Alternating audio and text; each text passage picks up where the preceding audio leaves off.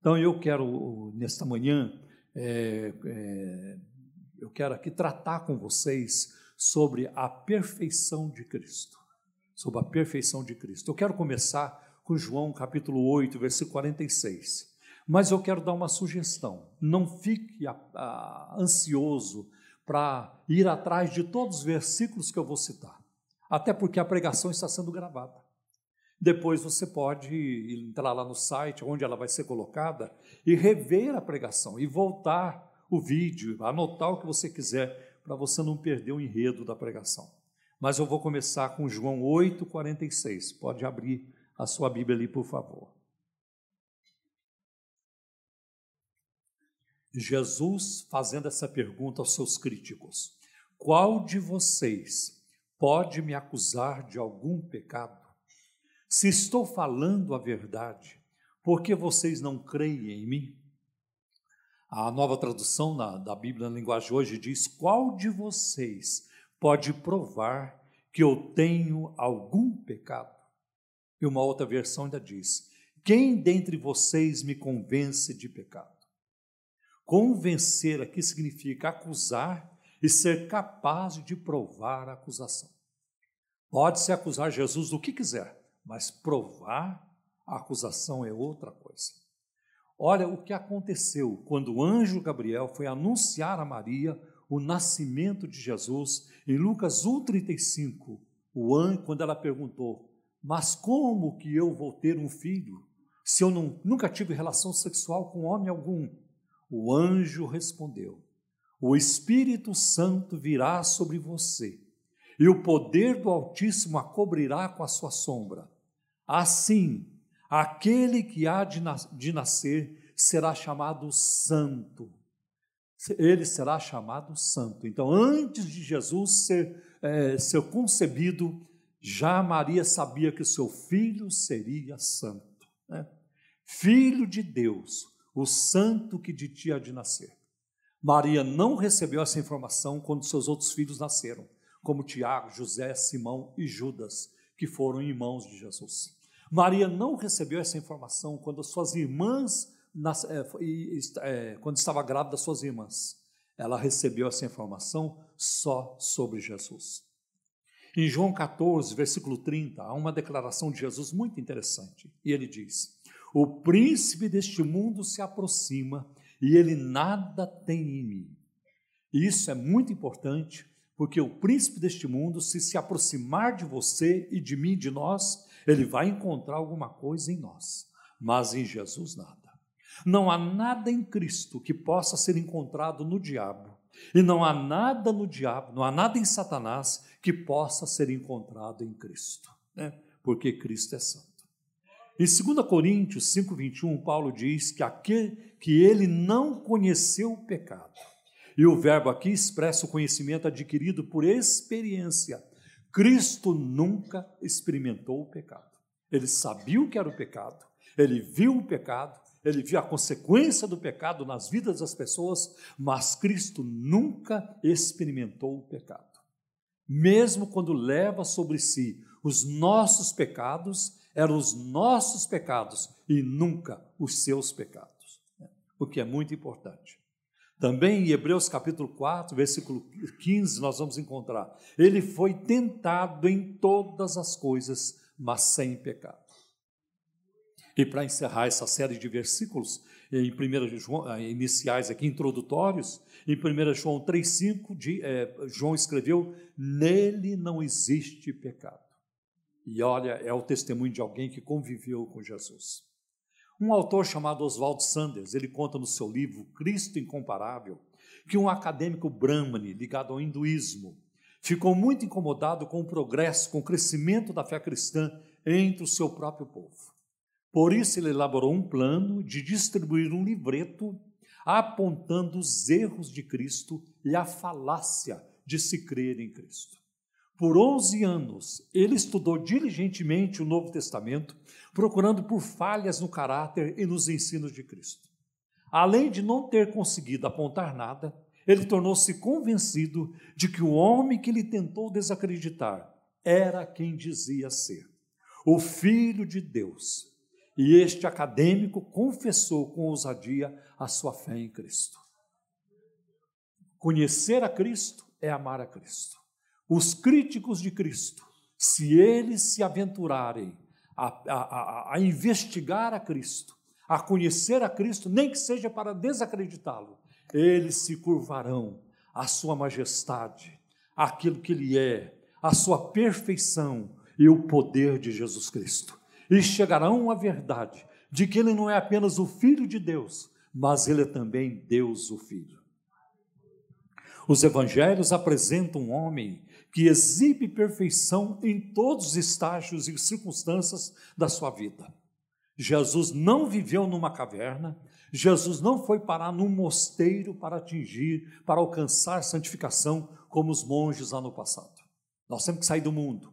O mundo é sujo, o mundo está muito mal, o mundo é imundo. E se quisermos santificar nossa vida, nós temos que ir para a caverna, nós temos que ir para a clausura, nós temos que nos isolar. Cristo não fez isso. Cristo conviveu com os pecadores a ponto de ser censurado. Olha, ele come com os pecadores, ele não conhece limites, ele não leva as coisas de Deus a sério, porque está misturado com quem não presta. Jesus se misturou, mas ele jamais se sujou. Glória a Deus. E outra coisa, a perfeição moral de Cristo, a perfeição de Cristo é única na história. Nunca vai encontrar alguém, nunca existiu alguém perfeito como Cristo. Aliás, nem perfeito é. E nunca existirá alguém perfeito como Cristo. Buda não foi perfeito. Buda não foi perfeito, porque ele morreu dizendo: Eu ainda estou em busca da verdade. E Jesus disse: Eu sou a verdade. Eu sou a verdade. É bem diferente. E mesmo é, além dessa frase, Buda foi um pecador. Você pode pensar em todos eles, né? em todos os grandes líderes de religião. Maomé pecou, Maomé pecou. Allan Kardec pecou e morreu perdido. E qualquer outro líder, você pode pegar os grandes nomes da história, mas na atualidade, se quiser, Nelson Mandela pecou, Martin Luther King pecou, Gandhi pecou, mas Cristo nunca pecou. Cristo é perfeito para sempre. Se alguém tiver dúvida, pergunta às pessoas que o conheceram, que conviveram com Jesus. Pergunte a José, seu pai, seu pai adotivo que ensinou Jesus a trabalhar na carpintaria, que conviveu com aquele menino. Quando foi o dia em que Jesus lhe respondeu mal? Quando foi o dia que Jesus lhe deu de ombros? Que dia que Jesus demonstrou alguma, alguma malcriação? Nada disso aconteceu. José sabia é, quem era o seu filho, porque ele fora revelado em sonhos pelo anjo. Pergunte a Maria, né? pergunte a Maria, e de fato, né, a, a mãe tem a tendência de puxar a brasa para o lado dos seus filhos, mas Maria também poderia dizer: Jesus é diferente. E ela sabia a diferença de Jesus para os seus demais filhos. Maria sabia. Nunca alguém foi bater na porta da casa da Maria dizendo: O seu filho é terrível. O seu filho fez isso, o seu filho fez aquilo, o seu filho bateu no meu, o seu filho me desrespeitou. Maria nunca conviveu com isso. Lucas capítulo 2, lá pelo final do capítulo, diz que Jesus crescia em graça diante de Deus e das pessoas. Ele era um, um, um garoto, ele foi uma criança, um garoto, um jovem é, feliz, é, é, polido, res, é, que respeitava as pessoas. Cristo viveu dessa maneira. Até a mulher de Pilatos, quando Jesus estava sendo julgado diante do governador Pôncio Pilatos, em Mateus 27, 19, ela manda um recado para o seu marido. Ela diz: Não se envolva com a questão desse justo, desse inocente. Ela sabia quem era Jesus. De onde ela tirou essa informação de que Jesus era justo?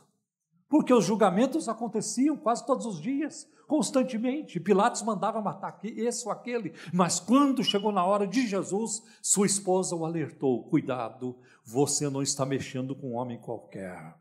Aleluia, glória a Deus.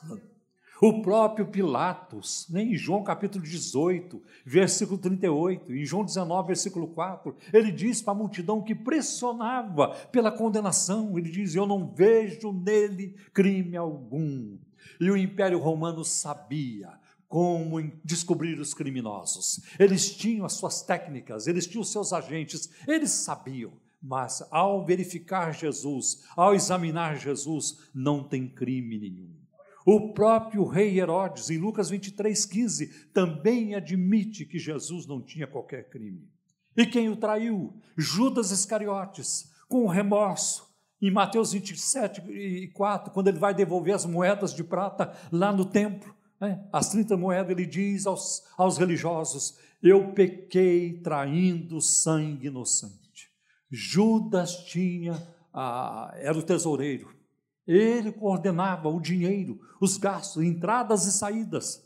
E ele sabia que Jesus nunca sugeriu um esquema com ele. Judas, é, passa um pouquinho aqui para mim, não conta para ninguém, nada disso. Ele sabia que ele havia traído sangue inocente.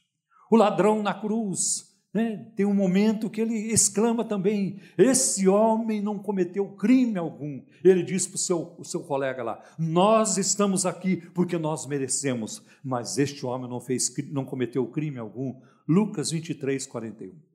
E o centurião do Calvário, que coordenou o processo de crucificação, estava lá diante da cruz e de repente, eu creio que foi uma iluminação do Espírito Santo o Espírito de Deus mostrou para aquele centurião, acostumado a execuções, quem era Jesus. Ele diz: verdadeiramente, este homem é o Filho de Deus. Mateus 27, 54. A própria multidão, em João capítulo 7, versículo 12, né, comentava: Ele é um homem bom, ele é um bom homem. Em Marcos 7, 137, diz que o povo ficava simplesmente maravilhado e dizia: Ele faz tudo muito bem, faz até o surdo ouvir e o, mundo, e o mudo falar. Que bênção! O próprio Jesus falou de si, em João 8, 29. O Pai não me deixa sozinho, porque eu faço sempre o que lhe agrada. Que bênção! E aí, vocês podem dizer, mas esses, esses depoimentos são de pessoas falíveis, são de pecadores. Né? Sim, é verdade. Mas eu tenho aqui o testemunho de uma pessoa perfeita. Eu tenho aqui o testemunho de uma pessoa, é, um testemunho perfeito, quando Jesus estava sendo batizado nas águas por João Batista. Então, por exemplo, em Mateus capítulo 3, versículo 17, o Pai fala das nuvens este é o meu filho amado, em quem me agrado. E aquela, aquele foi um testemunho perfeito a respeito de Cristo. Nós vamos encontrar em Hebreus 7,26, o escritor de Hebreus dizendo que é de um sumo sacerdote como este, como Jesus, que precisávamos, santo, inocente, ser puro, separado dos pecadores e feito mais sublime do que os céus. Esse é o nosso Jesus. Em 1 Pedro 2,22 está escrito: Ele não cometeu pecado algum, e nenhum engano foi encontrado em sua boca. Quantas vezes erramos? Até para dar informação, uma coisa tão inocente. Como é que eu chego em tal lugar? Você faz isso, isso. Aí a informação saiu errada. Mas nem nisso Jesus errava. Né? Na sua boca não se achou engano. Nunca disse algo distorcido. Né? E aí nós vamos encontrar é, em 1 Pedro 2,22, já citei. Até os demônios falaram de Jesus assim em Marcos 1,24. Eu sei quem tu és, o Santo de Deus. Até os demônios. Não havia excesso ou deficiência no caráter de Cristo. Mesmo muitos que não são cristãos reconhecem isso, eles não conseguem apontar erros, pecados na vida de Cristo nós vamos encontrar advogados, nós vamos encontrar juristas, nós vamos encontrar filósofos que vão a público. A gente, eu já vi isso na, da tribuna do Congresso Nacional, eu já vi isso nos tribunais, as pessoas citando Cristo, já dizia o grande mestre, já disse, eh, Jesus dizia, e assim por diante, como que é, fortalecendo o seu argumento, porque Jesus é uma pessoa que vale a pena citar, vale a pena citar. Os melhores homens e mulheres possuem suas fraquezas, mas em Cristo não havia pontos fortes ou fracos, porque todo mundo tem um ponto, um ponto forte. Né? Eu, por exemplo, meu ponto fraco é não cantar, eu não tocar instrumento. O pastor Paulo é, tem uma área na vida dele que é forte, que é a música. A minha não é. Pontos fortes implicam em pontos fracos, mas nenhuma fraqueza pode ser encontrada em Cristo. Moral, não, nenhuma fraqueza moral. Ao longo da sua vida, ele manteve todas as suas virtudes imaculadas na infância, na infância, na adolescência, na juventude, em todo o tempo, em todas as fases, até a fase da adolescência, que é mais difícil. É, existe aí um, uma, uma, época de rebelião, questionamentos até mordazes, é, ácidos. Não, Cristo foi um adolescente equilibrado, amoroso, respeitoso para com seus pais e as pessoas. Falando ou calando-se, a perfeição do seu caráter foi demonstrada. Ele nunca falou quando deveria ficar calado. E ele nunca se calou quando deveria falar. Justiça e misericórdia se misturavam nas suas ações e julgamento. Né? Porque muitas pessoas são conhecidas por suas virtudes. Por exemplo, quando falamos em mansidão na Bíblia, lembramos de Moisés. Quando falamos de paciência, é o Jó. Hum. Quando falamos do amor, é João, o discípulo do Senhor. Mas em Cristo nós encontramos todas as virtudes e qualidades. Tudo que é bom se encontra nele. Os homens procuram melhorar, todos nós queremos melhorar, crescer na fé e assim por diante, mas Cristo jamais, nunca precisou melhorar, né? em termos de perfeição moral. Outra coisa, Jesus nunca precisou retirar ou modificar uma palavra. Pedro, você achou que eu exagerei naquela fala, ah, não devia ter falado daquele jeito, né, Pedro? Eu acho que eu fui muito duro, né? Ou então, e aquele chicote, acho que, acho que eu exagerei na dose. Não. Cristo nunca precisou retirar ou modificar uma palavra. Nunca se retratou. Jesus nunca pediu desculpas a ninguém. Nunca pediu perdão nem ao Pai. Jamais pediu perdão. Nunca falou com maldade ou exagero. Aquele que é a verdade sempre falou a verdade e nunca precisou corrigir qualquer coisa. Nunca pediu desculpas por um ato e palavra, porque reconhecer os erros e pedir perdão é, é um ato de grandeza. Né? A gente passa a valorizar mais a pessoa quando ela reconhece o seu erro. Ela pede perdão, eu errei, me perdoe. Mas Cristo nunca precisou disso para ser grande. Ele é grande eternamente. Ele é grande eternamente. Glória a Deus.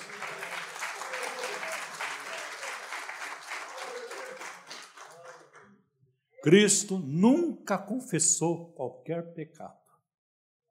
Os homens e mulheres mais santos se julgam os mais sujos. Aliás, existe uma frase, uma frase do matemático e filósofo grego Blaise Pascal, físico e matemático francês, desculpe.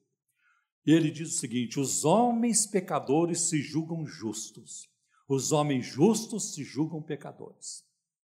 Então nós vamos ver isso na prática. Você vai encontrar pessoas que não são crentes dizendo: eu não preciso de Deus, eu não preciso de salvação, eu não faço mal para ninguém, eu tenho uma vida ética, eu tenho uma vida limpa, eu tenho uma vida. É, eu não faço mal para ninguém, eu não preciso.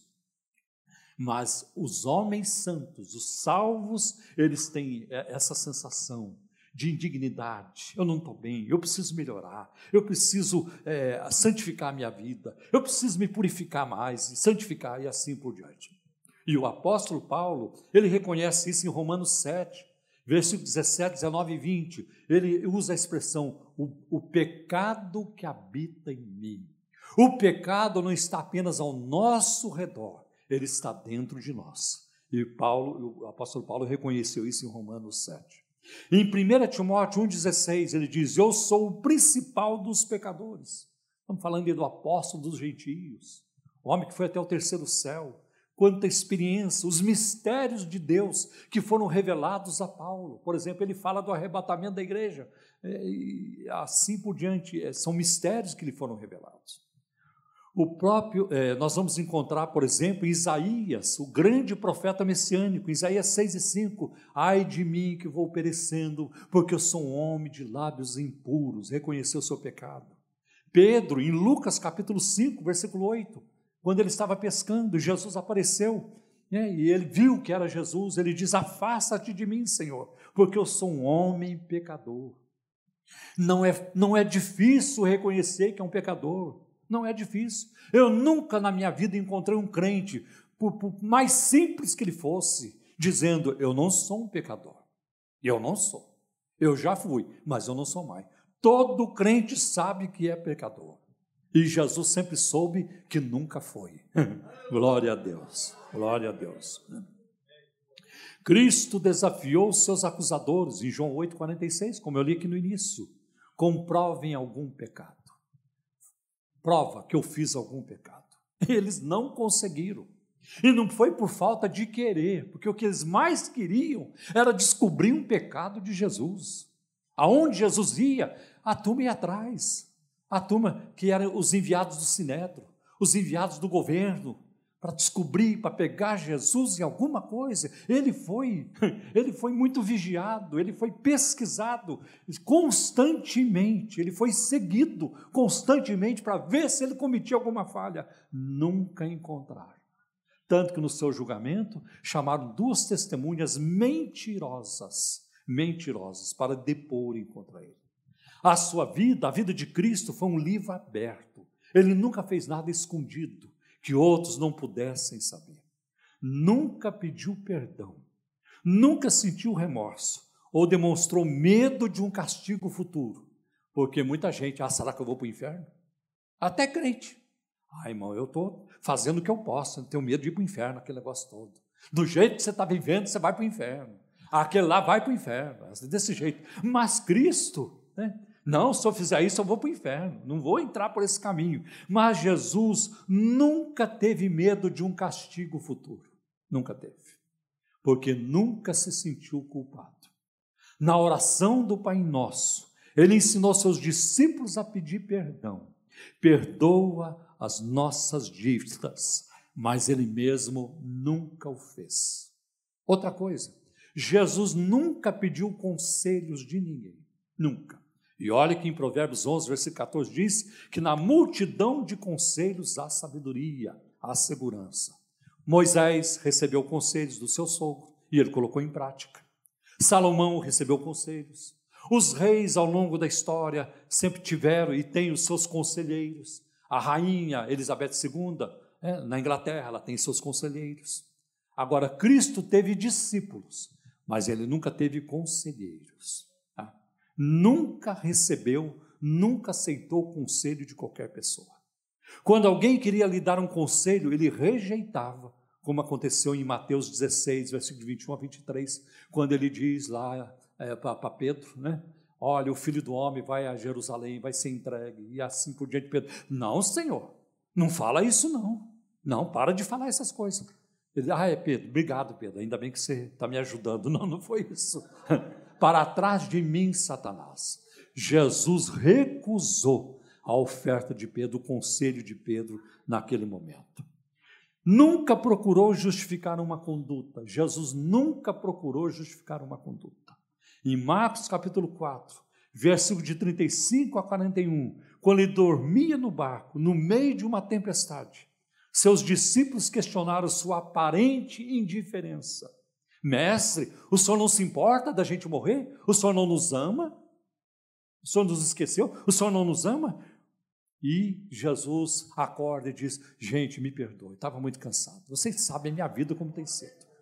É, eu estou um bagaço. É, eu estou um bagaço, eu estou podrão. Né? Então, eu, eu precisava descansar um pouco, vocês têm que entender isso e tal. Não, Jesus não faz nada disso. Ele não, não, ele, ele repeliu, ele rejeitou aquela aparente censura e disse: Por que, que vocês estão com tanto medo? Ainda não têm fé. Eu estou aqui, eu garanto vocês. Aonde eu estiver, a morte não reina. Aonde eu estiver, é a vida que vai imperar. Jesus é assim, é isso que ele traz para a nossa vida. Glória a Deus, glória a Deus. Sua aparente demora em atender Lázaro e a reação de suas irmãs em João 11. E há também aí um tom de censura das irmãs de Lázaro para com Jesus. Senhor, se o senhor estivesse aqui, meu irmão não teria morrido. Mas o senhor demorou, o senhor não colocou prioridade na situação, o senhor né, ficou lá conversando, podia ter vindo antes, né? E ele, ai, me perdoe, Marta, Maria, me perdoe. De fato, eu, eu, não devia ter feito o que eu fiz, eu devia ter vindo antes, quando ele ainda estava com uma, simples dor de cabeça e assim por diante. Não, não foi isso. Jesus repeliu, né? Jesus repeliu, Marta, Marta, eu não te hei dito que se você crer, né? Você, é, é, você crê, você terá a vida eterna. Eu sou a ressurreição e a vida. Quem vive quem em mim nunca morrerá. Você crê isto, Marta? Você crê isto, Maria? Ele não aceitou. Ele não aceitou uma aparente é, censura das irmãs. Cristo nunca pediu oração por si mesmo. Nunca pediu. Em, em Mateus capítulo 9, versículos de 35 a 38, ele pede, ore ao Senhor da seara, para que mande ceifeiros para a sua seara, mas ele não pede oração por si. O apóstolo Paulo pediu oração por si. Em Efésios capítulo 6, versículo 19, em Colossenses 4, versículo 3, em 2 Timóteo 3, versículo 1, para citar alguns versículos, tá? alguns textos. Mas Cristo nunca pediu oração por si mesmo. E outra coisa, ele nunca permitiu que alguém orasse por ele. Nunca, olha, o que nós mais queremos, queremos é que alguém ore por nós. Ora por mim, pastor, ora por mim, irmão, ora por mim. Eu vou numa reunião de oração, ore por mim. Eu recebo pedido de oração o tempo todo, e aqui também é a mesma coisa. Mas Cristo nunca pediu oração e nunca permitiu que alguém orasse por ele. Por quê? Porque ele é Deus. Porque ele não precisa. Porque ele tem tudo sob o seu controle. Ele governa, Ele decide, Ele se assenta no trono do universo, Ele julga, Ele tem tudo nas suas mãos, tudo. O passado, o presente e o futuro, está tudo em Cristo.